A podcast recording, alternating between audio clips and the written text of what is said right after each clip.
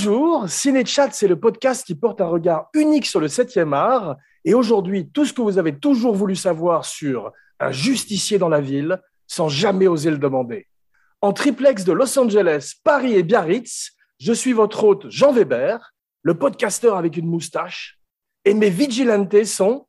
Euh, Laurent Vachaud, la vengeance est un pod qui se caste froid. Philippe Sedbon, chicken's good. I like chicken. Et bienvenue, Bienvenue dans sur Ciné Ciné Chat. Chat.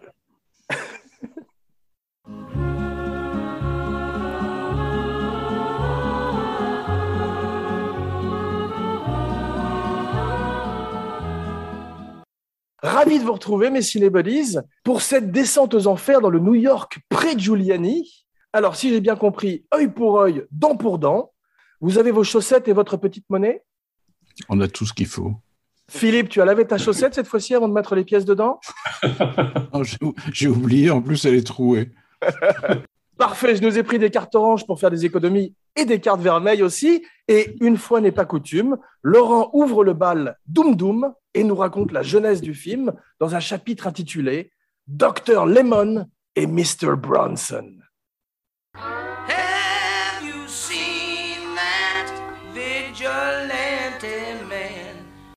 Justicier dans, un justicier dans la ville, donc Death Wish en anglais, euh, qui veut dire quoi Comment on traduirait ça euh, C'est intraduisible. euh, de intraduisible. C'est- En fait, justement, j'ai une question à vous poser avant que tu ne te lances, Laurent. Pardon, c'est que un death wish en anglais, ça veut dire que tu as un vœu de mort vis-à-vis de toi-même, que tu as envie de mourir, c'est Ouais. une envie de suicide, si tu veux, d'une certaine Ouais. manière, qu'on retrouve beaucoup plus, dans le, beaucoup plus dans le livre dont tu vas nous parler, alors que dans le film, on va voir que Bronson, c'est un death wish vis-à-vis des autres, surtout, et qu'on oui, oublie oui. cette notion de, de sacrifice et de suicide. À toi, Laurent, pardon.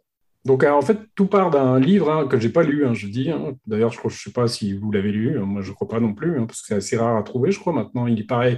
Il est paru, je crois, dans la collection euh, de la série noire, donc Gallimard, euh, d'un gars qui s'appelle Brian Garfield. donc je je connais euh, non plus ses autres livres. A, il a fait un livre après, je crois qu'une suite, hein, euh, qui a été adaptée après au cinéma sous titre, je crois, Death Sentence avec euh, Kevin Bacon, qui reprend en fait le rôle du, justicier dans la ville que Bronson campe ici, sauf qu'il n'a pas le même nom. Ils ont, ils ont gardé dans Death Sentence le, titre, le, nom original, hein, qui s'appelle Paul Benjamin, et ils ont changé Kersey pour Bronson. Alors, j'ai pas très bien compris.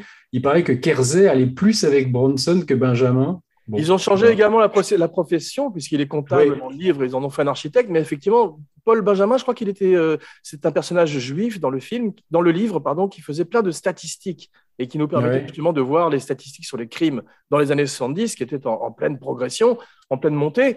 Mais là, ils ont pensé que Bronson, effectivement, n'était pas un Benjamin, mais un Kersey. Et c'était le nom d'un Bah. figurant sur le plateau, et euh, ils Ouais, l'ont payé pour avoir son nom. ouais. Paul Benjamin, c'était un acteur, un acteur black américain qui jouait avec Clint Eastwood dans L'évadé d'Alcatraz. Ah, Ah, ouais. ah oui, bien sûr, ouais. J'adore. Il paraît que le mec Kersey, il paraît qu'il est, euh, il est dans toutes les scènes de figuration en fait. Il était ok pour euh, donner son nom, pour qu'on utilise le nom euh, pour euh, appeler Bronson, mais il, la, la contrepartie c'était qu'il voulait être dans toutes les scènes euh, en figurant quoi. Dès qu'il y avait de la figuration. Bronson est aussi peu crédible en architecte qu'en comptable. Ah bah, je vois pas trop, oui, j'ai pas bien compris ça. Alors comptable c'est pas très sexy, mais en quoi euh, architecte c'est quoi? Parce qu'il est un peu artiste, alors c'est- plus sexy. Écoute, Je- on va en parler dans le, on va en parler dans le film. Moi, je voudrais que tu nous parles du projet de Sidney Lumet avec Jack Alors, en fait, euh, en fait, c'était donc un projet qui, je crois, courait depuis un moment. hein, et, et, et Sidney Lumet, en fait, devait le réaliser euh, vers euh, 72 euh, ou 73. Et euh, avec euh, Jack, il voulait prendre Jack Lemmon hein, pour jouer euh, donc le, le- le protagoniste. Et euh, il a finalement décidé de plutôt de, de faire Serpico à la place. Donc finalement, on peut plutôt s'en féliciter parce que je ne sais pas ce qu'aurait valu le Justicier dans la ville de Lumet, mais ça nous aurait privé en tout cas d'un des meilleurs films de, de Lumet, puisque Serpico, c'est quand même. C'est quand vrai. même moi, une- Je, voudrais ouvrir le débat sur le fait que qu'est-ce que vous pensez du fait que ça ne soit pas du tout le personnage du livre, mais qu'on ait tout de suite un Bronson qui est déjà presque menaçant, un petit peu à la manière de Jack Nicholson, qui était un petit peu déjà fou en entrant dans l'Overlook. Mais Ouais. on attend qu'il lâche le Bronson. Donc moi, je trouve ça très intéressant. Et tu sais que, que dans Le Vieux Fusil, un autre film de vengeance, on va parler beaucoup des films de vengeance aujourd'hui, c'était euh, Ventura qui devait faire le rôle et qui refuserait. Ouais. Et finalement, il le donnait à Noiret, donc au Jack Lemmon français, entre guillemets, c'est un personnage dont on n'attend pas que la violence surgisse de cette façon. Donc, les chiens de paille, d'une certaine manière. D'ailleurs, Bronson, quand il a lu le script la première fois, a dit c'est un rôle pour Dustin Hoffman, c'est pas un rôle pour moi. Qu'est-ce que vous en pensez? Est-ce que, vous, est-ce que vous auriez préféré, en gros, que ce soit Jack Lemmon? Non, parce que là, en fait, Mm. euh, avec, avec Bronson, c'est jouissif. C'est-à-dire que c'est Voilà. pas du tout le même genre de film. Fallait pas faire un film sérieux. euh. Enfin, ils auraient pu, mais je pense que ça aurait été beaucoup moins marrant. Parce que, bon, en dehors de la, la- la- la- le, le débat, oh là là, c'est pas bien de se venger soi-même. Enfin, c'est un film jouissif. Enfin, tu prends un pied pas possible à regarder ça. C'est pas du grand cinéma, mais c'est un film très bien fait. Après, moi, j'aime moins les. les- j'ai vu une suite, je crois. J'ai juste vu le 2, hein, que je trouve euh, pas. Alors, en fait, il paraît que les, les suites à numéro impair se passent à New York et les suites à numéro pair se passent à Los Angeles. euh, J'avais pas tellement aimé le, le 2. Enfin, Philippe, tu en as vu combien moi. Je les ai tous vus. vu, toi? Dans le cinquième, où il y a deux fois le mot death dans le titre, comme on disait, tu te rappelles, Death Wish, Ouais. Face of Death, il affronte le grand Michael Parks qui travaille dans, la, dans le monde de la mode. C'est Charles Bronson Oui. contre les gens de la Oui, mode. oui. C'est ahurissant ce film. C'est tourné avec trois balles, c'est tourné au Canada. Bronson est très gros et très âgé, et euh, le film est complètement hallucinant. À un moment, il tue un voyou avec un ballon de foot avec une bombe dedans. C'est véridique. C'est pas Danny Trejo d'ailleurs qui tue avec ça avec un Non, il est dans le 4, lui. Ah, il est dans le 4, c'est ça, je confonds. Là, c'est avec une, là, c'est avec une bouteille de vin explosive. voilà, je savais qu'il y avait une explosion. Mais dans les Simpsons, tu as vu, ils font euh, Death Wish 9 et c'est Bronson dans un lit d'hôpital qui dit I wish I was dead. Parce qu'en fait, ils ont, euh, ils- ils- il y avait deux producteurs au départ qui avaient acheté les droits du bouquin, je ne sais plus comment ils s'appelaient, euh, mais finalement, ils ont, ils ont arrêté euh, assez vite dès que Lumet, je crois, est parti à- à- sur un autre projet. Et c'est Dino de Laurentiis qui a repris le, qui a repris le projet. Et ce qui est quand même assez bizarre, c'est que c'est Dino de Laurentiis qui a produit Serpico aussi, quoi, tu vois. Il faudrait faire une émission sur Dino de Laurentiis parce qu'il a produit aussi Evil Dead 2, il a produit La Strada, c'est une, une carrière absolument Mais il paraît hallucinante. que des fois, il connaissait à peine les scénarios des films qu'il produisait, quoi. certains films. Il parlait anglais. disait ouais. Quand, mon singe, quand, mon- quand le singe va mourir, tout le monde va pleurer. Il disait en parlant de King Kong, contrairement au requin des dents de la mer. C'est Michael Winner qui a eu l'idée de Bronson, en fait, parce qu'il avait fait un film avec lui. Il avait fait deux films avec lui, je crois. des- Stone Killer, ouais, ouais. Semble. Château. Château, ouais. Et euh, moi, j'ai lu les mémoires de, de Michael Winner, qui est quand même un bouquin euh, qui s'appelle euh, Winner Takes All. Et, euh, et- et c'est assez marrant quand même, parce que le personnage est. Et, j'ai lu un bouquin même de la secrétaire qui s'appelle Surviving Michael Winner. Tu vois le gars était visiblement un, un fou furieux, euh, non seulement obsédé sexuel, mais presque sadique, tu vois. Ouais, c'est ce qu'on appelle, euh, on- quand il est mort, il- on avait dit le, le bon vivant Michael Winner, ils avaient dit dans son, né- dans sa nécro. Parce qu'il était, de- il était devenu critique gastronomique à la fin de sa vie. Moi, ça, mais il est mort, il est mort parce qu'il a mangé une huître dans les Barbades, tu as vu? C'est pas Death Wish, c'est Death Fish. Et Oui, moi, j'ai eu des échanges avec lui très brièvement. euh, Enfin, j'avais lui dit que j'aimais certains de ses films. Sur, il était sur Twitter, tu vois. Ah ouais. Et Mais à la il fin de sa vie, an, à la fin quoi. de sa vie, il, il a mangé cinq fois de suite du steak tartare et il dit c'est une grande erreur. Et c'est comme ça qu'il dit qu'il est mort. Ah bon? Pourtant, Ouais. moi, je mange du steak tartare très régulièrement. oui, mais là, Je- cinq jours de suite. À cinq jours de suite. Ouais. Et après avoir mangé cette huître dans les Barbades qu'il a envoyé à l'hôpital pendant des semaines et des semaines. Il était. Mais Michael Winner, un, un- enfin, on en a fait maintenant une espèce de, de cinéaste très euh, vulgaire, euh, euh, réac. euh, bon, c'est vrai qu'après, les, les films de la fin étaient quand même euh, assez euh, indéfendables, enfin, Dirty Weekend, des trucs comme ça. Mais moi, il y a des films de lui que j'aime beaucoup, hein, même euh, ces, ces films anglais, j'en ai vu un ou deux. Euh, c'était un bon réalisateur. Et là, techniquement, si tu veux, Justifié dans la ville, c'est plutôt pas mal. Enfin, C'est très bien. Je trouve que c'est très bien mis en scène. Mais Philippe, justement, tu as vu, les- il a fait six films avec Oliver Reed, Michael Winner. Tu Oui. Ouais, ouais. Ils étaient copains. Il a même fait jouer un second rôle. Je crois que c'était dans, le, le remake du Grand Sommeil. Wow. Ouais, qui est pas terrible. Non. Enfin, en tous les cas, les années 70, c'est le Watergate, c'est la fin du Vietnam, c'est Dirty Harry, c'est le cinéma d'exploitation. On voit vraiment le film est très très en, en mode exploitation, à la Texas Chainsaw Massacre en particulier, la scène de violence dont on va parler plus tard avec ton ami Jeff Goldblum. Philippe Qui m'a raconté des choses intéressantes sur le tournage d'ailleurs. Ah bah justement, ça j'ai hâte de savoir. Philippe qui a dirigé Jeff Goldblum dans son film Mr. Frost. Mais c'est vrai qu'il y a un parfum de la dernière maison sur la gauche. On va voir Taxi Driver arrive quelques années plus tard aussi. C'est une hausse de la criminalité dans, ces, dans ce milieu urbain et en, en particulier à New York. C'est aussi deux ans avant le fils de Sam. Donc c'est à New York euh, qu'on voit dans Le Maniaque de William Lustig ou dans les films Ouais, de Frank Cop. l'auteur. Maniac Cop aussi que j'aime beaucoup, ouais. Mais c'est dommage qu'il n'y ait pas eu un film où Charles Bronson jouait le, le frère de Joe Spinell.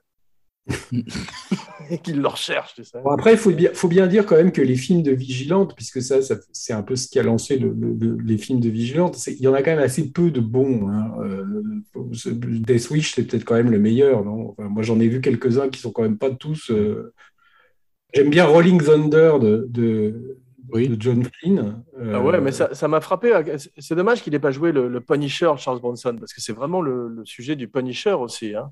Super-héros français, le pleurnicheur. Bon, mais là, on peut dire quand même que c'est un peu trop attendu, mais en même temps, c'est assez jouissif, quoi. Enfin, je sais pas. si- Franchement, je suis pas sûr qu'avec un autre acteur, ça aurait été beaucoup mieux. Ça aurait été peut-être un autre film euh, plus sérieux, mais peut-être plus chiant, quoi. Tu vois. Je- sais pas si vous avez remarqué, mais ils ont fait un gros, gros effort pour le modifier physiquement, Branson, parce qu'il a une petite moustache très fine, Ouais. il a des grosses lunettes très, très laides, qui lui bouffent la moitié de la figure. Il a une frange comme ça. Enfin, il, il est pas du tout cow-boy, quoi. Je veux dire, il a. Mais il a pour cacher, il- ça m'a manteaux, fait euh, penser à la même façon où ils ont dans Batman le défi d'essayer de cacher Michel Pfeiffer avec des lunettes et un chignon. Pour Un peu. cacher sa beauté, ils essaient de cacher la violence de Bronson derrière des grosses lunettes d'architecte des, en des tout cas, le côté bestial qu'il a, le côté bestial qu'il a généralement dans les films est complètement amoindri, quoi. Il y a, et même quand il se met à tuer les gens, il retrouve jamais sa gueule de, de, de tigre là avec les yeux, tu vois, les yeux fixes et tout ça. Il est toujours euh, banalisé au maximum. C'est vrai. J'ai lu aussi que, alors je sais pas si c'est euh, c'est un peu en contradiction avec, parce que le passage sur euh, sur Death Wish dans les mémoires de, de Winner, il y a finalement il y a pas grand chose, mais mais j'ai lu que Sidney Lumet en fait voulait le faire avec Lee Marvin au départ, avant Ah ouais. Jack Lemmon. C'est possible, ouais. C'est un Mais peu dans, plus quoi. Michael Winner parle aussi du fait qu'il a couché avec euh, Gilles Ireland, la femme de Bronson. Oui, euh, Avec avant. Elvira, quoi. Oui, mais pas, pas au moment où il est pas avec. euh, Si, non, si, il si, serait quand elle était avec Bronson, raconte Philippe. Ah bon? Ah non, non, c'était avant Bronson. Ah, c'était avant Non, Bronson Moi, je crois que vraiment. c'était. Bah oui, oui. Je crois que Bronson était quasiment dans la chambre à côté. Ah non, non, pas du tout. C'était. euh, dans, moi, j'ai lu le bouquin de Winner aussi. En fait, c'est. euh, Ciel, il Bronson. a fait débuter. Il a fait plus ou moins débuter Jill Ireland au cinéma, Michael Winner. Ah, Et ensuite, il l'a, comme elle lui collait un peu trop et qu'elle voulait se marier avec lui, il l'a présenté à David McCallum, d'accord. qu'elle a épousé. Ok. Dans ses mémoires, il raconte, Winner, il dit à un moment qu'il il flippe un peu parce qu'il attend le moment où, euh, où, où Bronson va lui dire euh, Tiens, faudrait prendre euh, Gilles Ireland pour faire ma femme, tu vois. Et, en fait, il lui dit pas ça, il lui dit Non, non, je veux pas qu'elle joue là-dedans parce que j'ai pas envie qu'elle se fasse brutaliser par les petites merdes du film. Il, il venait de faire, euh, c'est quoi, le Cercle Noir, ça s'appelle, non Le Stone Killer Ouais. en. Ouais, ouais. Et alors, il, paraît que Bronson dit à, à Michael Winner, bon alors maintenant on va faire quoi S'ils avaient envie de refaire un film? Et, l'autre il dit, j'ai un scénar super, ça s'appelle Death Wish. C'est l'histoire d'un mec qui venge sa femme et sa fille en tuant des tas de voyous. Et l'autre il dit, j'aimerais faire ça. Il lui dit, le film? Non, tuer des tas de voyous. C'est drôle, mais il y, a- il y a beaucoup d'acteurs qui avaient refusé parce qu'effectivement Bronson a 53 ans à l'époque. Le film va faire de lui une star, mais tu vas nous en parler un peu plus un peu plus tard, Philippe.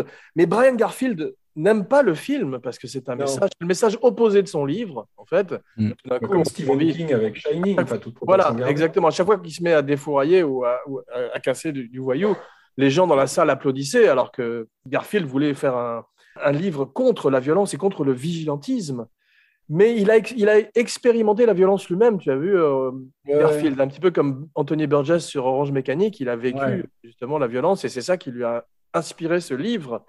Je crois que ça, ça- ça se replace aussi dans la, dans la, la suite de, des Chiens de Paille, euh, Orange Mécanique, enfin le début des années 70, où c'est quand même très à la mode de montrer les home invasions, là, tu vois, enfin les, les, les, les gens qui rentrent chez toi pour te violer, te tuer. euh, puis c'est quand même après Manson aussi, quand même. hein.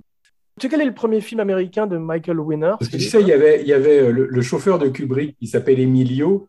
Ouais. En fait, il paraît qu'il il ne regardait que des films de Charles Bronson, tu vois, c'était son, son acteur préféré. Et alors, il paraît qu'un jour, Kubrick fait rentrer Emilio parce qu'il aimait bien des fois demander, tu vois, aux, gens comme ça qui n'étaient pas spécialement cinéphiles, euh, qu'est-ce qu'ils aimeraient voir au cinéma.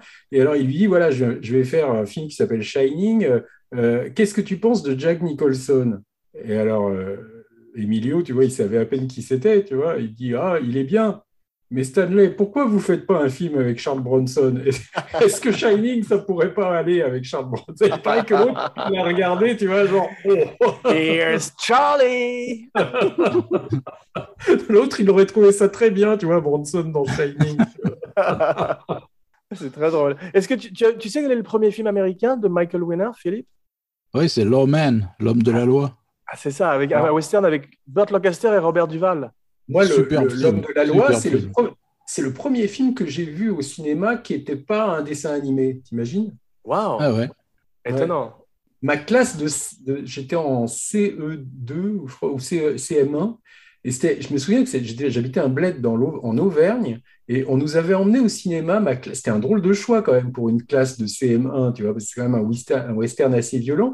Je me souviens qu'on on voyait à un moment les, les seins d'une nana. Enfin, il, il était au lit avec une. Burt Lancaster était au lit avec une nana et c'est la première fois qu'on avait tous vu euh, un, un- des seins, tu vois, dans une, à l'air comme ça dans un film, parce que à la Wow. télé, euh, on n'avait pas le droit de regarder à l'époque. Alors, je trouvais que c'était un choix un peu étrange de faire la sortie scolaire, tu vois. Sans, sans compter, sans compter qu'il y a une autre, il y a la scène avec les seins de cette actrice qui est Sherry North, mais aussi les, des plans ultra sanglants, euh, piqués à Peckinpah évidemment, tu vois, où tu vois la balle qui rentre, qui ressort avec une giclure rouge comme ça, etc. Et il y a une, la version qui est exploitée en vidéo depuis maintenant euh, 40 ans, il n'y a, il y a plus tout ça. Les seins, ouais ils sont couverts, c'est-à-dire c'est une prise alternative qu'ils avaient fait euh, avec les seins recouverts, et le- ouais. les plans sanglants sont deux fois plus courts. T'as plus Oui, du tout la ça, hein, parce qu'on a- on était quoi J'avais même pas 10 ans, moi, quand j'ai vu ça. On était complètement. euh, tu vois, et je, me, je- je me- je me souviens quand même que c'était assez. euh, bon, c'est pas choquant, mais c'était un truc, qu'on- dans un western, Ah tu oui, voyais oui. rarement ça, quoi. Ouais, tu Alors, parles. je me souviens d'un plan, moi, dans la version initiale euh, que tu as vu, donc gamin, Ouais, un ouais. plan où Lee Jacob, à la fin, se met un revolver sous le menton, comme ça, il tire, et on voyait le, le- le truc sauter en l'air Ah ouais, en ouais. haut, avec la gigue, comme ça, qui, est- qui a disparu maintenant. Waouh, Ouais, ouais, ah ouais, tiens, c'est marrant parce que j'ai le DVD, mais en fait, je je l'ai jamais revu, je crois. Incroyable. Mm. Mais euh, laissons sans plus tarder la parole à Philippe, biographe extraordinaire de Charlie, qui nous parle de la bête dans un chapitre intitulé Adieu ma charrette, déga, déga, déga, déga, déga, déga, déga,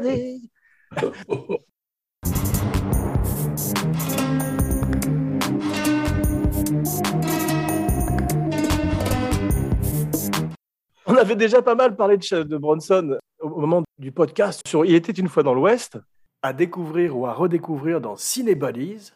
Ouais. Parle-nous surtout euh, de l'endroit de sa carrière où il est au moment de Death Wish, plutôt que de repartir il- dans les mines. Il est dans un endroit extrêmement étrange de sa carrière, c'est-à-dire, comme tu le disais, c'est un type qui a 52, 53 ans.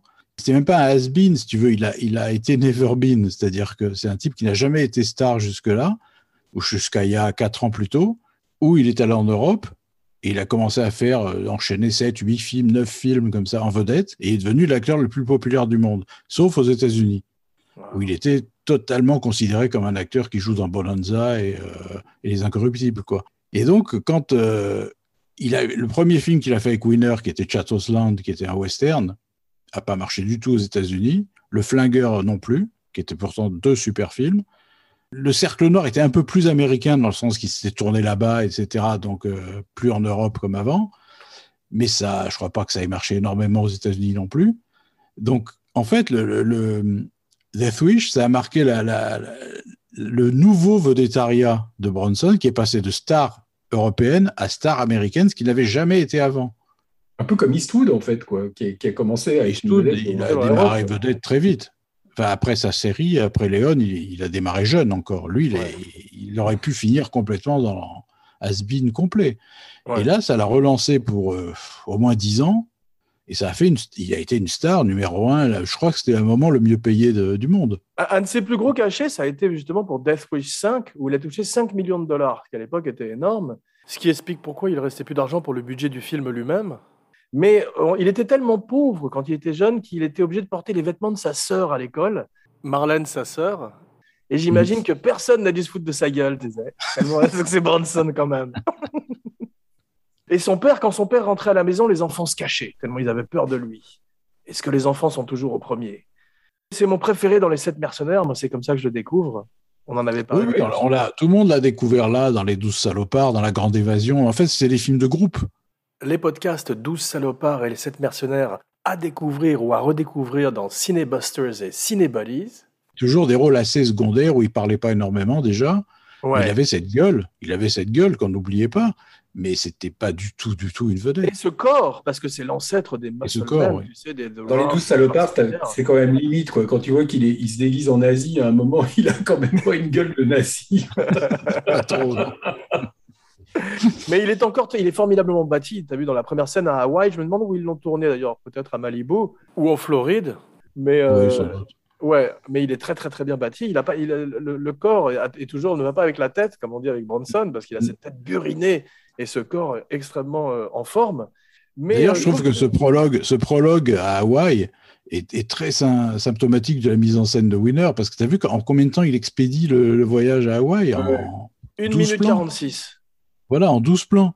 Ouais, Et ce qui est fantastique, c'est que tu sais, ça c'est un truc que, que Goldblum m'avait expliqué, c'est qu'en fait, il tournait ce qui montait. Un plan derrière l'autre, c'est-à-dire qu'il n'y avait pas de master, il n'y avait pas de...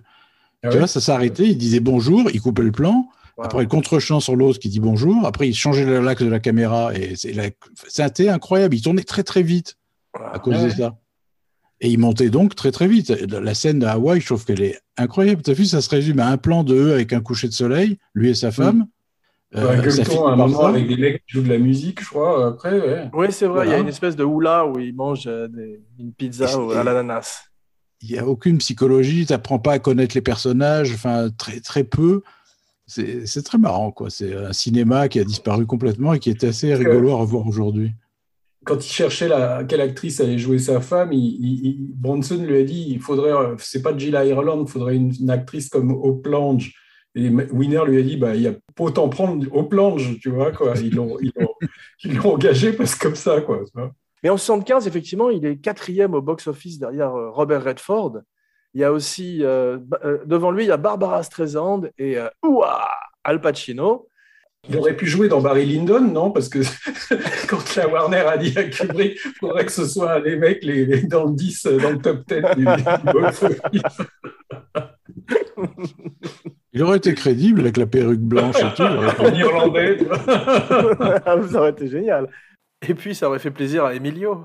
Il avait fait une série avec Ryan O'Neill, euh, euh, Oui. Bronson, qui s'appelle Empire.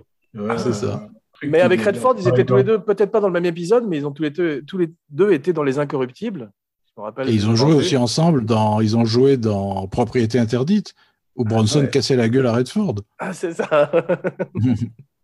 Bravo. Michael, Michael Winner avait fait un film avec Ryan O'Neill complètement improbable où il jouait un, un coureur de marathon avec, avec euh, Charles Aznavour aussi en coureur de marathon. Ça s'appelait The Games.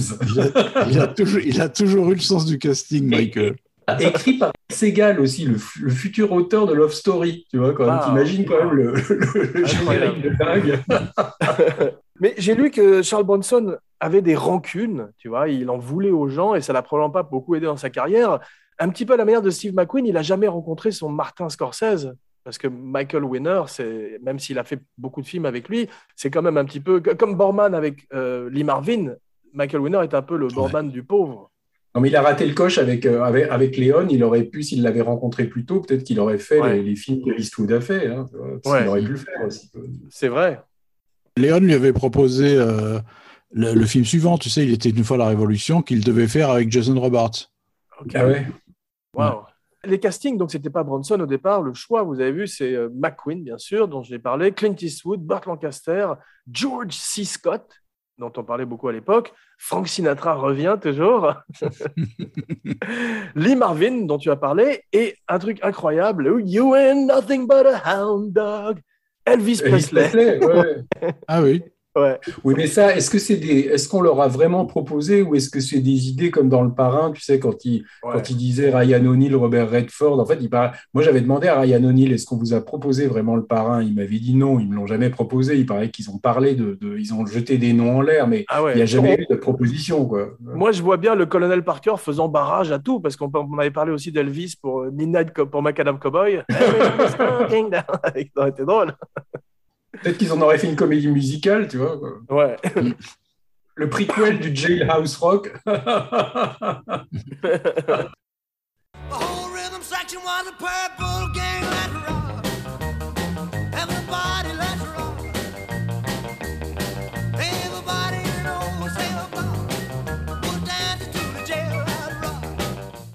Moi, ça fait partie des films. En fait, je, crois que je l'ai jamais vu au cinéma, Death Wish. Tu vois, ça a toujours été des films que j'ai vus à la télé. Ça.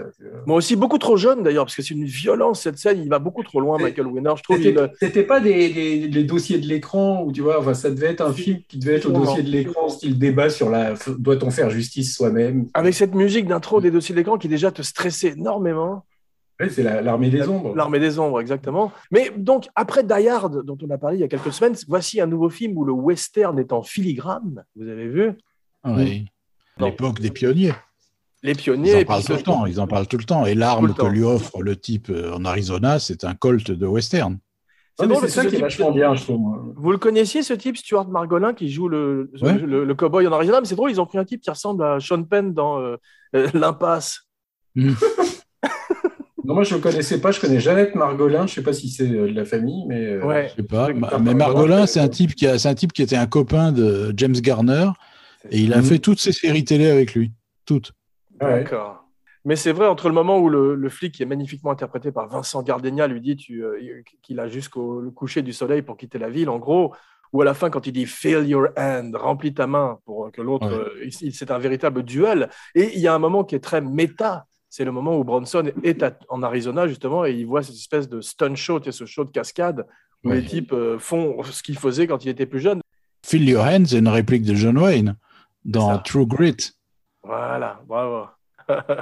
Mais j'ai trouvé que le film était très référencé parce que tu vois la scène euh, du Joker, tu sais, où le Joker commence à défourailler sur ces types de Wall Street dans le film de Todd Phillips, bah, c'est la même scène que celle de Bronson, Mhm. où il tire. Et même dans The Batman, le début de The Batman que j'ai fini par voir récemment sur HBO, eh ben, c'est un peu cet univers glauque de ce New York euh, avec ses métros graffités où euh, tu es en, danger à chaque coin de rue. Taxi Driver aussi. enfin, ça- Taxi ça- Driver. Exactement. Bronson, au début, voulait filmer à Los Angeles, mais je crois que c'est euh, Michael Winner et De Laurentiis. T'imagines Taxi Driver fait par Michael Wilson. Avec Bronson.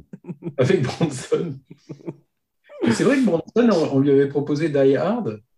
Je sais qu'on lui avait proposé euh, Snake Plissken, on en avait parlé déjà, tu sais, pour Escape from New mais York. J'ai lu qu'on lui avait proposé Die Hard, mais sûrement pas au même moment que Bruce Willis, parce qu'il était bien trop vieux à cette De époque-là. toute façon, à l'époque, c'était pressenti pour Frank Sinatra, tu te rappelles au début, donc c'était possible de chercher des gens plus âgés, mais les, les- les héros d'action, c'était George C. Scott, c'était Frank Sinatra, c'était des gens d'une autre génération à cette époque-là. Mais euh, en parlant de cette époque-là, 1974, citons quelques films pour rire, euh, c'est l'année de Frankenstein Jr. et de Blazing Saddles, c'est l'année de Phantom of the Paradise, le saint patron d'Abracadapod, Brian De Palma, c'est l'année du Texas Chainsaw Massacre, un petit film du nom du Parrain, plus La Conversation aussi, grande année pour Coppola, 2. comme, le Parrain 2, pardon, grande année pour Coppola, Sugarland Express, le deuxième film ou le premier film au cinéma de Spielberg, on va dire, L'homme au pistolet d'or, un très mauvais James Bond, et Zardoz, c'est l'année de Zardoz. Zardoz.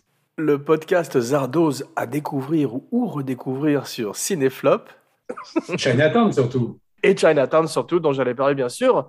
Et il y a également, spécial dédicace à Philippe, une version au cinéma de La Petite Maison dans la Prairie. Ah bon? Ouais, il y a un film qui a été fait ouais, avec, euh, comment il s'appelle, Charles Ingalls, Ouais. qui coupe tout le temps pas, du bois, comme Charles Bronson dans Les Sept Mercenaires. La boucle est bouclée. Moi, j'avais retrouvé des photos de Sean Penn euh, enfant, quoi, qui jouait dans, enfin, qui très jeune, qui jouait dans la petite maison dans la prairie. Ouais, je l'ai vu effectivement aussi. Euh, c'est l'année aussi du euh, Taking of Pelham 1, 2, 3, les pirates du métro, ça s'appelle, je crois, en français. C'est l'année de Lone Wolf and Cub. Vous connaissez White Heaven in Hell? C'est le film, euh, ils l'ont fait en remake avec euh, La route de la perdition de Tom Hanks. C'est la version samouraï avec euh, un samouraï euh, qui part sur les routes avec son enfant dans un landau. Et qui, Ah euh, oui, oui, dans oui. le Japon féodal, ils ont fait six films. Et il y en a un excellent en 1974. Et c'est aussi l'année de Mr. Fucking Majestic. Ouais. Donc, Un des Bronson meilleurs Bronson, ouais. Ouais, Bronson travaille beaucoup à l'époque. Et c'est l'année aussi de Parallax View, dont nous avions parlé, Laurent, et Ouais, de. Dark, Sa- de Dark Star, l'ancêtre d'Alien. Il y en a plus que ça encore. En 74, tu as Ouais. le Ouais. flambeur de Karel Rice aussi. Ouais, Tu as Cinderella Liberty, euh, moi, qui est un film que j'aime bien, de Mark Rydell, sur euh, James Mhm. Cain qui joue un marin. C'est ce, ce, metteur- ce réa- romancier qui s'appelle Daryl Ponixan qui avait écrit Last Detail. Il écrit que des histoires de marins. Tu vois. Là, c'était une histoire d'amour entre un marin et une pute qui était jouée par Marsha Mason. C'est un petit film qui est pas tellement connu, mais qui est, qui est vraiment pas mal. quoi. C'est une version réaliste de Popeye? Un petit peu, ouais. Non, non, mais ce blague, blague à part, c'est pas mal et c'est un film pas, pas connu du tout. hein. En tous les cas, Michael Winner euh, sait choisir ses musiciens parce qu'il sort avec une jeune femme à l'époque qui joue une caissière d'ailleurs dans le film et qui lui dit euh, il faut absolument que tu prennes Herbie Hancock qui euh, n'avait pas encore réinventé quasiment le hip-hop mais euh, avait un groupe qui s'appelle qui s'appelait les Headhunters. Je ne sais pas si vous connaissez, mais Ouais. c'était un grand grand musicien de jazz et de funk et on voit sa bande son qui euh, par moments est très film d'horreur aussi et qui passe euh, Mm. au groove avec aisance.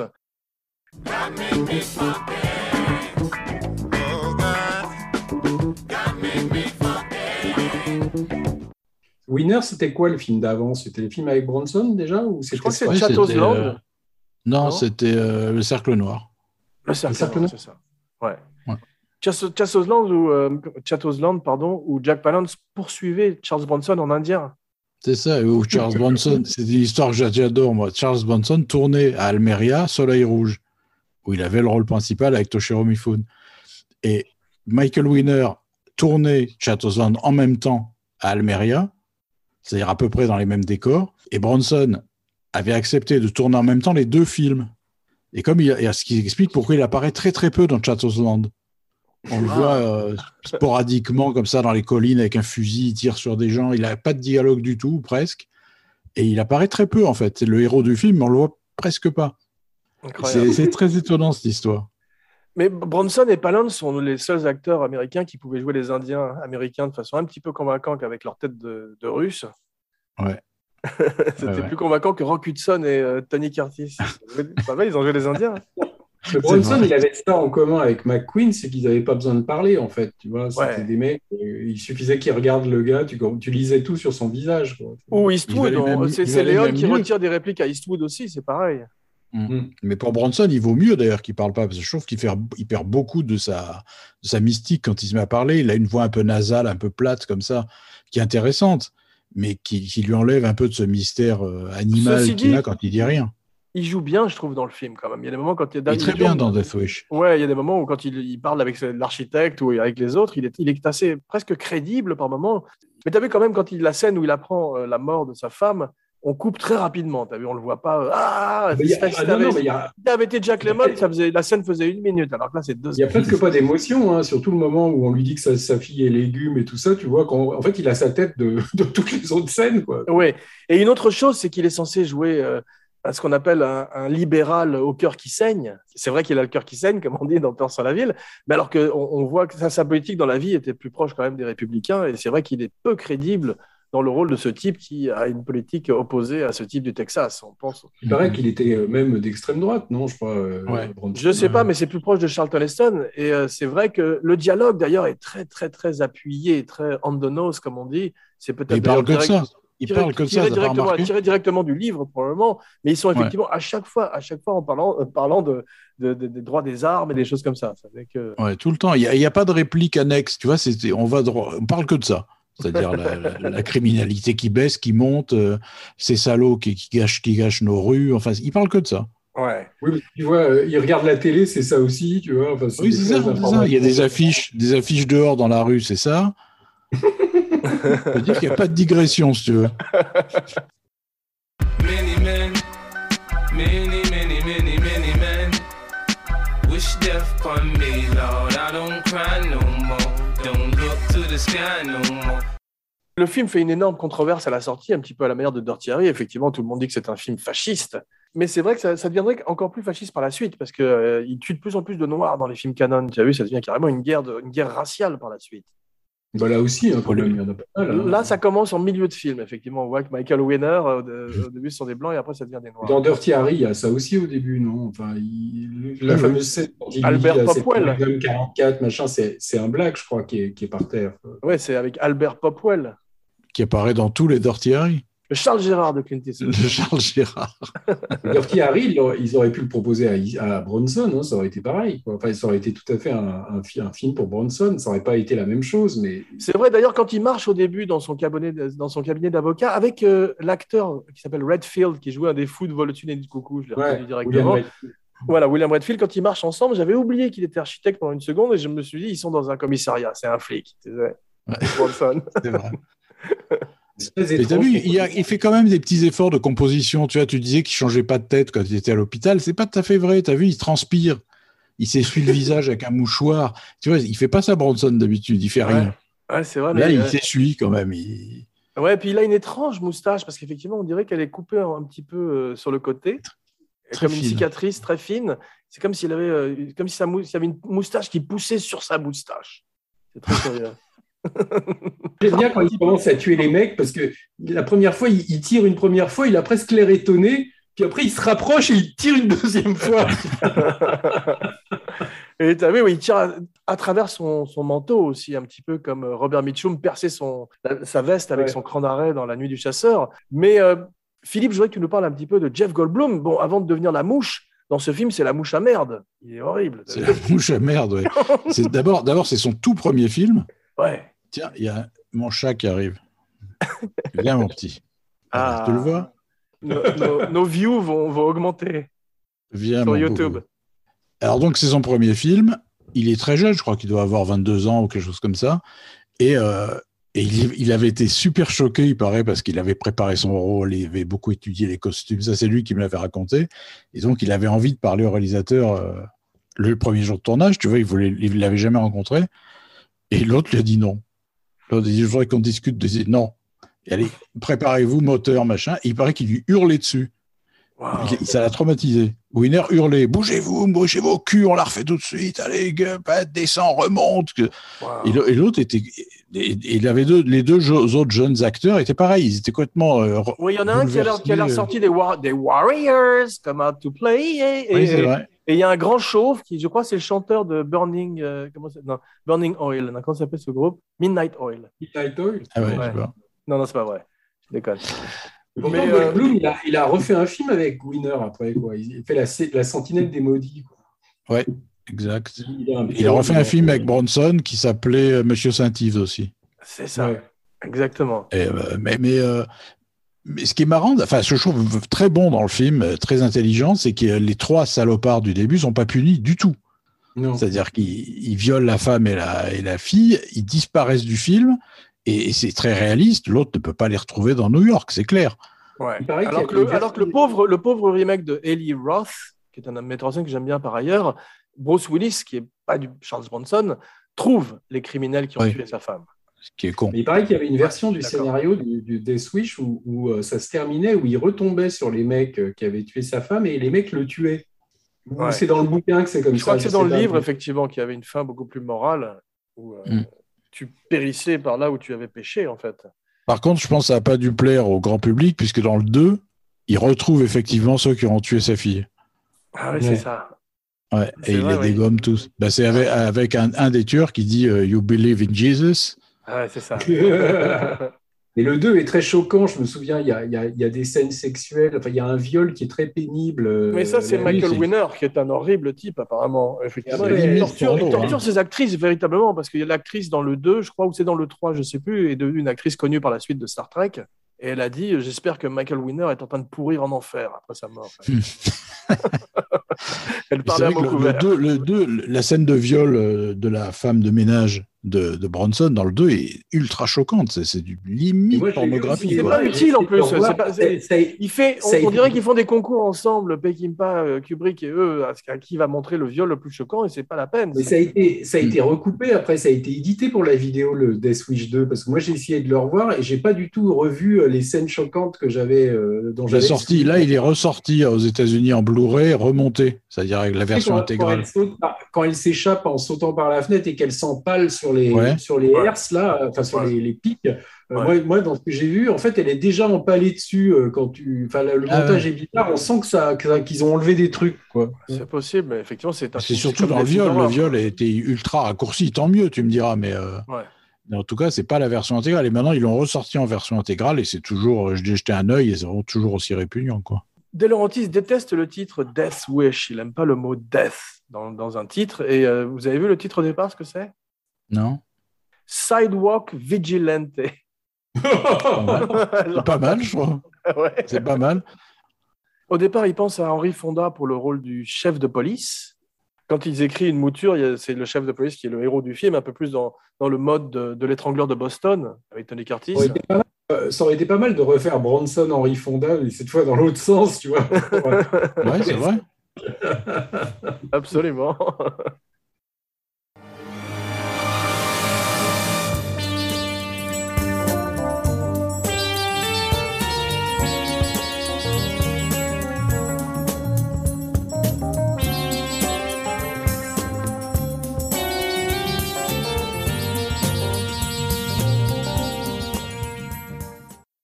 Mais la musique apporte quelque chose. hein. Moi, je, trouve que la musique va bien avec le film. Et ça, ça, c'est pas une musique que tu attends quoi, dans ce genre de film. Quoi.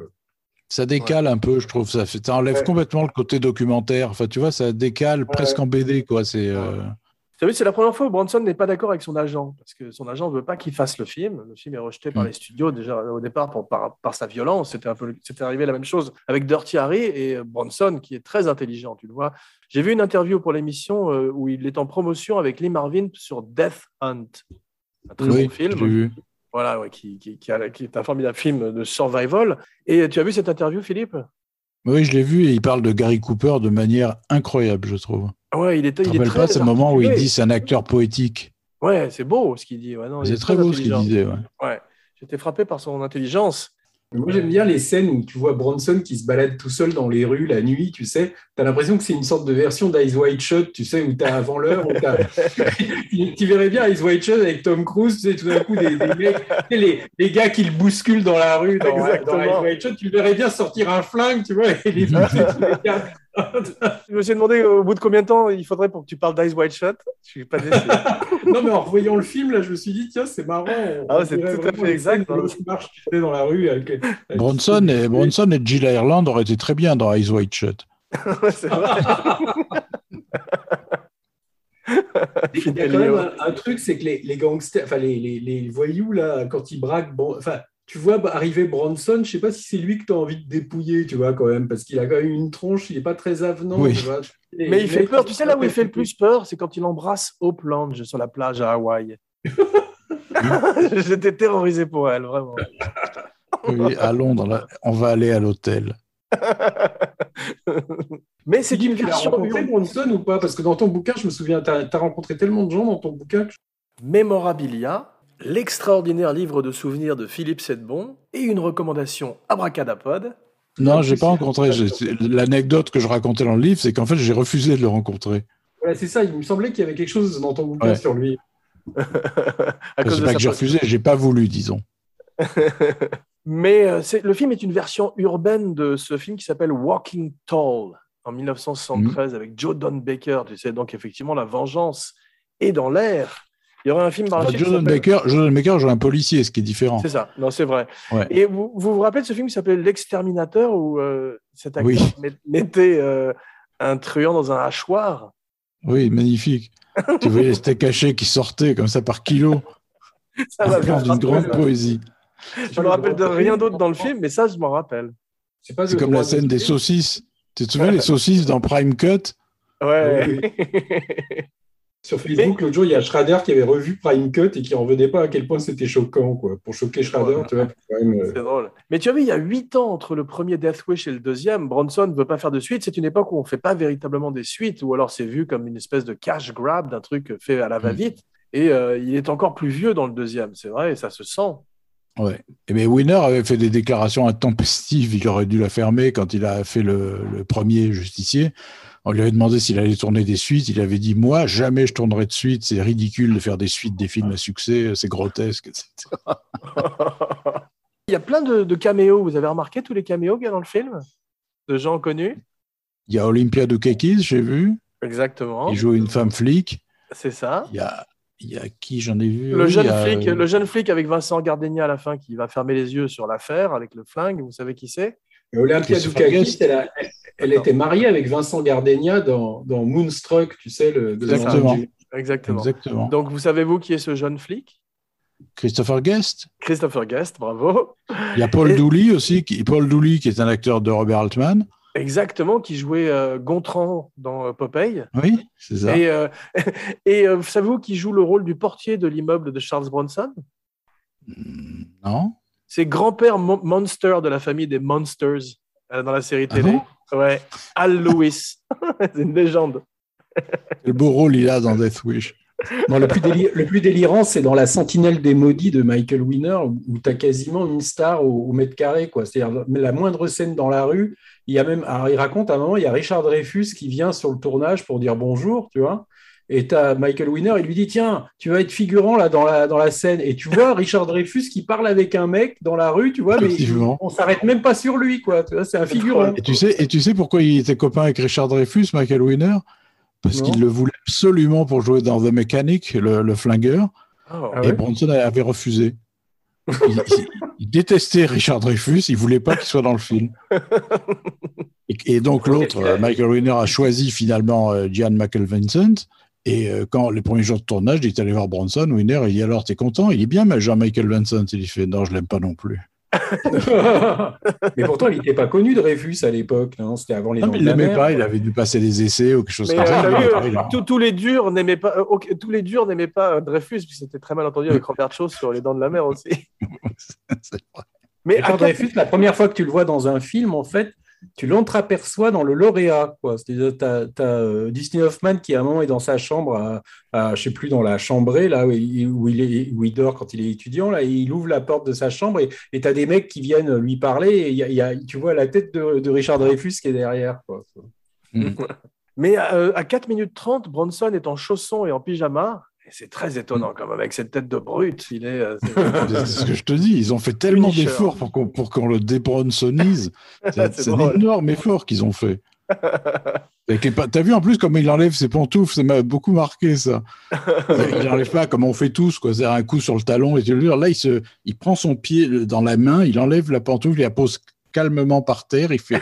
C'est très marrant. Ça fait comme un petit monsieur, tu sais, euh, qui fait les choses posément, proprement. C'est c'est pas du tout Bronson, quoi. Et, et le remake avec Bruce Willis, vous l'avez vu ou pas? Ouais. Non, j'ai vu des scènes sur YouTube, mais euh, il paraît que c'est pas terrible. D'abord, il y a un agenda très extrême droite du film. C'est quoi, pas, c'est- je m'en souviens plus. Je m'en souviens plus. C'est hyper gore ou pas? Parce qu'avec Ellie Ross, je me dis. Il y a deux, trois scènes très, très gore, mais surtout, tu as un Bruce Willis qui est très somnambulique, qui avance dans le film en pilotage automatique et qui est, euh, qui est pas là, une fois de plus, tu vois. Il joue Mais un déjà, chirurgien il- cette fois-ci. Il était déjà euh, sous euh, aphasie, là. Enfin, il avait déjà ses problèmes. Je sais pas, c'est pour ça que je ne vais pas critiquer sa performance, mais c'est vrai que le film, euh, c'était Stallone qui devait faire le remake au départ. Oh. Stallone qui finirait par faire son propre remake raté d'un autre grand film de vengeance, Get Carter. Celui qui est très très bien dans le film, c'est Donofrio, Vincent Donofrio, qui joue le frère ça. de Willis. Un rôle Et qui est pas le dans le. c'est lui qui pique le film. Il aurait été très bien dans le rôle principal. Ah oui, c'est vrai, mais c'est pas un rôle qui est pas dans le film de Bronson, mais qui est peut-être dans le livre, effectivement. Je sais pas. Enfin, il remplace en fait le gendre dans le film original. Parce que Winner, il disait qu'il voulait pas faire de suite, mais il avait, il avait par contre fait un prequel. Vous voyez lequel c'est? Oui, Non. le corrupteur. Voilà. Mais qui est- moi, qui est un film un peu vicelard et tout, mais que j'aime bien, moi. Oui, il est bien. C'est un des bons rôles de Brando. C'est le rôle qu'il a fait juste avant le parrain, parce que Coppola, en fait, est venu le voir euh, sur le tournage. Tu vois, pour, euh, pour lui parler du parrain. C'est en Mais- Angleterre. Tu as vu quand Jeff Goldblum et ses copains arrivent dans le supermarché, euh, ils font un bruit énorme et la mère et la fille ne se rendent compte de rien alors que ça se passe à 2 cm d'eux. Il y a un truc que j'ai adoré, si tu regardes bien, je pense qu'il devait pas avoir le droit de tout péter, tu sais, dans le supermarché. il y a un moment, il, se, il joue avec une dinde. Tu as vu, Il il, la remet il après, balance ouais. une dinde, et avant de repartir, Goldblum la remet gentiment en place. J'ai ce qu'on voit, les fesses, on voit les fesses de Goldblum à un moment, non? Parce que quand il se Oui, oui. enlève son pantalon pour violer la, la- la fille, là, tu, vois, il a les fesses à l'air. Quoi. c'est terrifiant, ça, c'est vrai. Et Goldblum, j'avais vu une interview de lui où il, où il parlait de ça et, et il disait en fait qu'il était très excité de jouer là-dedans parce que c'était, tu pouvais te dire, tiens, c'est peut-être l'acteur de gauche aujourd'hui qui va dire qu'il a honte d'avoir tourné là-dedans, mais en fait, pas du tout. hein. Il disait qu'il était, c'était son premier film, qu'il était vachement excité, euh, tu vois, que dit D'où sa, déce- hein. déception. D'où sa déception après quand. euh, Il racontait qu'il avait pas passé eu. la nuit, il n'avait pas dormi de la nuit avant parce qu'il repensait à, à- à tout ce qu'il allait falloir faire. Tu vois. Le mec, c'était la grosse émotion. Quoi. Mais la casting ou le casting directeur l'a choisi parce qu'il était grand. Mm. Ouais. Et euh, il ressemble, il y a des moments quand il sourit, il fait très Joker d'ailleurs. Justement, il aurait probablement été meilleur que Nicholson à l'époque de Burton. Oui. Parce que plus jeune, ouais. D'ailleurs, t'as vu, pour rentrer dans le cadre, il est tellement grand qu'il est toujours plié en deux dans le film. Mais c'est un mélange des Droogs et des Warriors, parce que c'est vrai qu'ils sont, euh, ils sont très terrifiants. Il y a même une vibe de la famille Manson, et ils, vont, ils mettent même des swastikas sur le mur pour être sûr qu'on couvre tous les, Mm. toutes les bases, t'as vu? Mais ça, ça fait penser un peu à, Ma- à Manson. Tu Justement, vois, ouais, c'est le Helter Skelter. Ouais. c'est ça. Ouais. The devil's right hand, the devil's right hand. Mama said the pistol is the devil's right hand.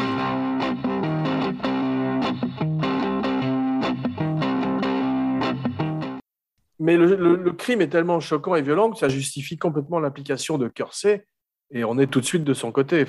Oui, c'est vrai qu'ils ils en font un peu des caisses hein, pour Voilà, les je rendre. trouve que Winner va beaucoup trop loin. Euh, Stephen Keats, qui jouait son beau-fils dont tu as parlé, je l'avais vu dans Les Amis d'Eddie Coyle, sublime. Ouais. Oui, il est très bon acteur, Stephen Keats. Très qui est bon mort acteur, très jeune, ouais. je crois.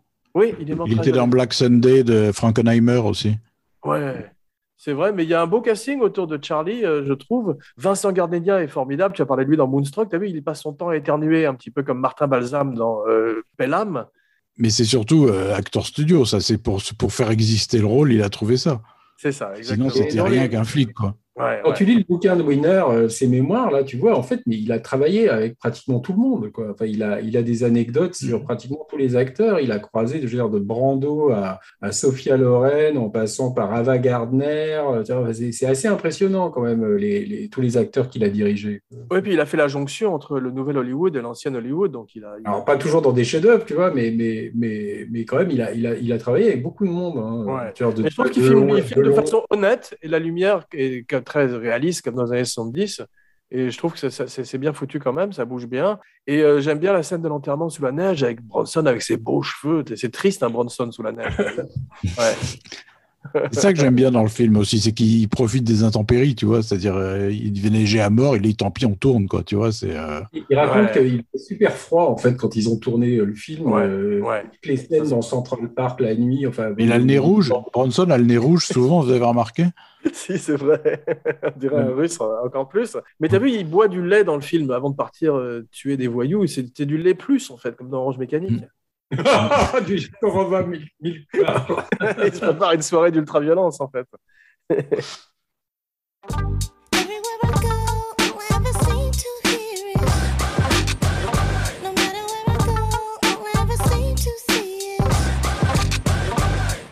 Et j'adore comme les quarters ont leur entrée comme des personnages. T'as vu, ils ont, ils ont un gros plan dans le film, les quarters, avant d'aller dans la chaussette. T'as vu.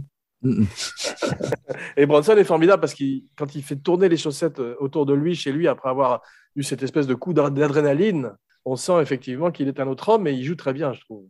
D'ailleurs, t'as vu, les- la chaussette pète et il perd Ouais. toutes ses pièces. Et Ouais. j'aime- c'est sûrement arrivé par accident. Et j'aime bien sa réaction. Il est. Ah, il est formidable. C'est quoi son meilleur film comme comédien à Bronson? Bonne question. Moi, je Je parle pas- dirais. je parle pas euh, de son meilleur film, hein, je parle de, Non, de non. là où. Comme comédien, Hard, Hard Times, je pense. Ouais. Le bagarreur. Ouais. Je m'en souviens mal, moi. ouais. De Walter Hill avec James Coburn où il fait un boxeur à points nus euh, pendant la Grande Ouais, Dépression. je l'ai vu, mais je m'en souviens pas bien. Il est fantastique dedans. Il est vraiment très bon acteur. C'est pas que une gueule. Il est. euh, Ouais. Tu dis que c'est les films où il n'a pas de moustache, où il est le meilleur, Philippe. Mais moi, je trouve quand même il est vrai formidable dans celui-là. Et t'as vu, son, son beau-fils passe son temps à dire Dad, Dad, à, à l'appeler papa, Oui. mais t'imagines appeler Bronson papa comme ça la fin. C'est terrifiant. Il y a des trucs très, très simplistes qui sont rigolos. Tu sais, quand son fils vient le voir et que pour montrer qu'il va mieux, il a mis la musique à fond, une musique horrible, à fond dans l'appartement. Ouais.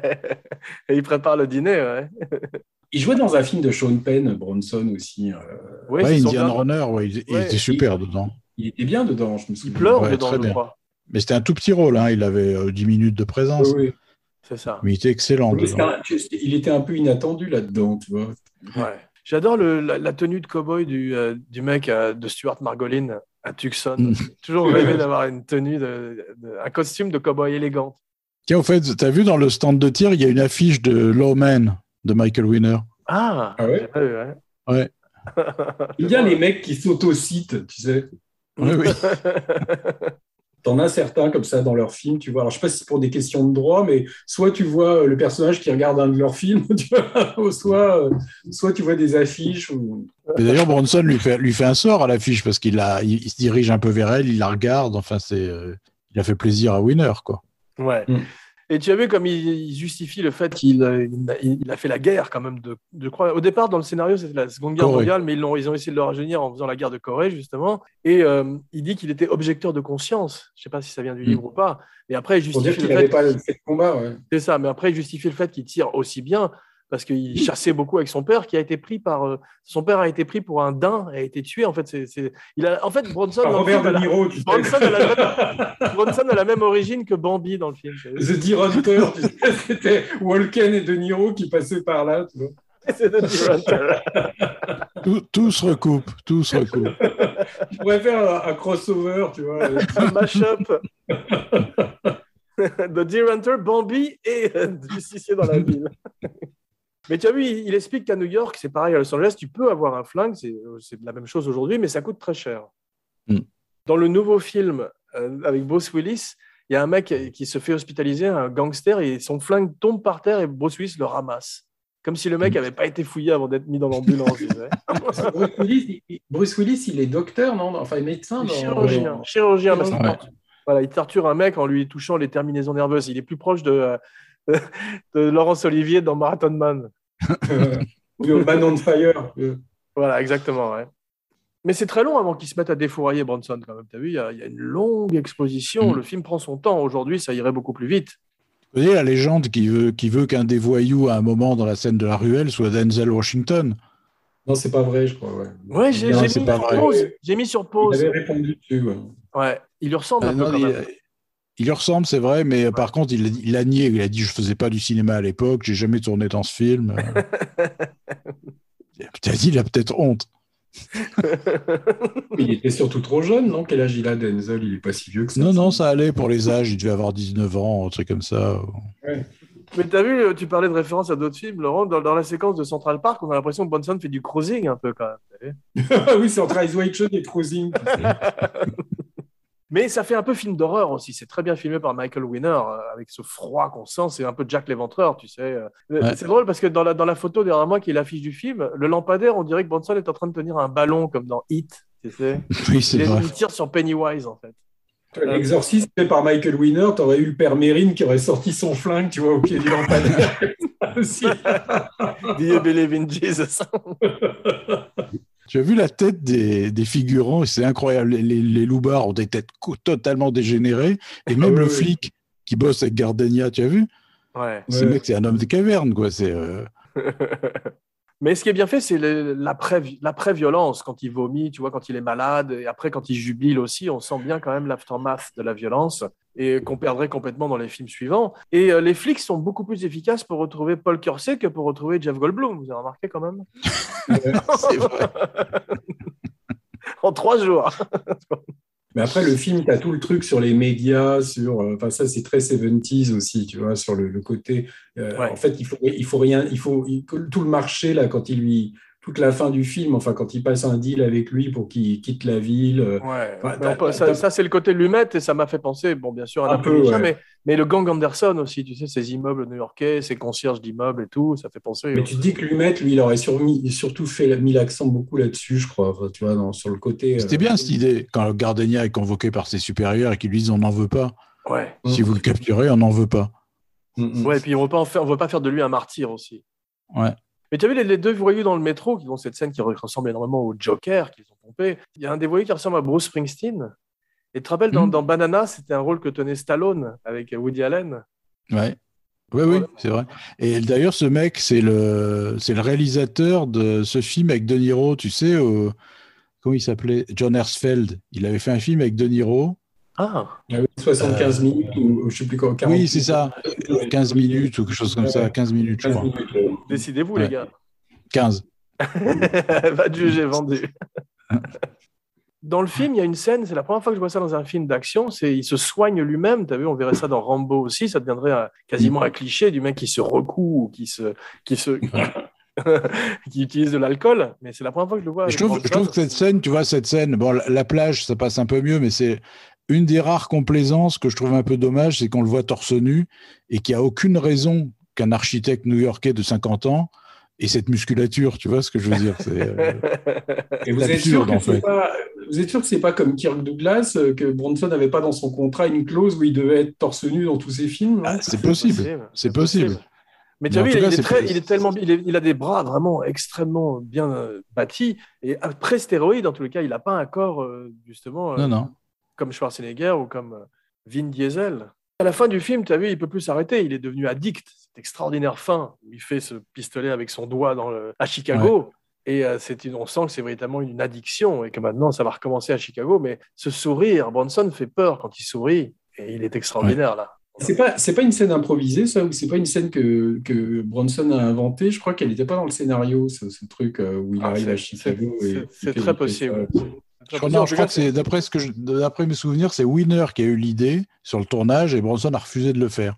Il Ouais. voulait pas faire ça. Il dit c'est pas le rôle, j'ai pas envie de faire ça, etc. Et finalement, il s'est laissé convaincre.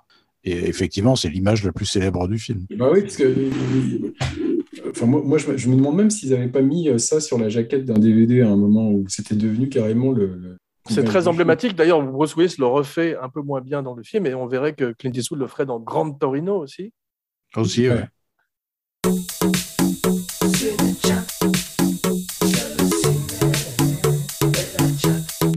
Bien, merci mes cinébuddies pour cette descente aux enfers. Le métro entre en gare. Vous fûtes des compagnons valeureux et comme disait le musicien sur le Titanic à ses collègues, ce fut un honneur. Et on se retrouve très vite pour une surprise. N'oubliez pas de liker, de partager, de commenter partout où on écoute des podcasts, plus une bonne critique et 5 étoiles sur iTunes.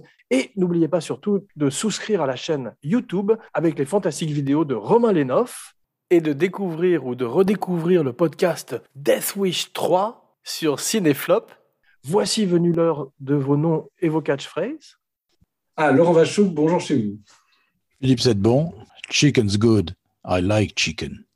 Jean Weber pour Abracadapod et Cinéchat, signing off. Do you believe in Jesus? Yes, we do. Well, you're gonna meet him.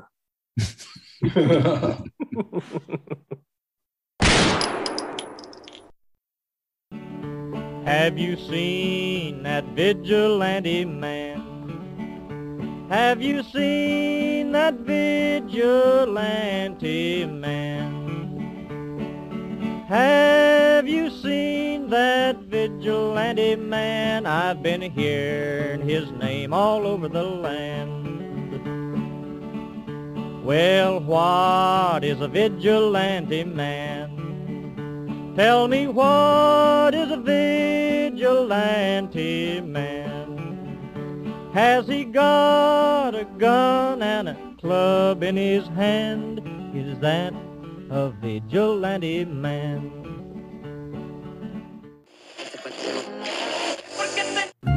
Que disiez-vous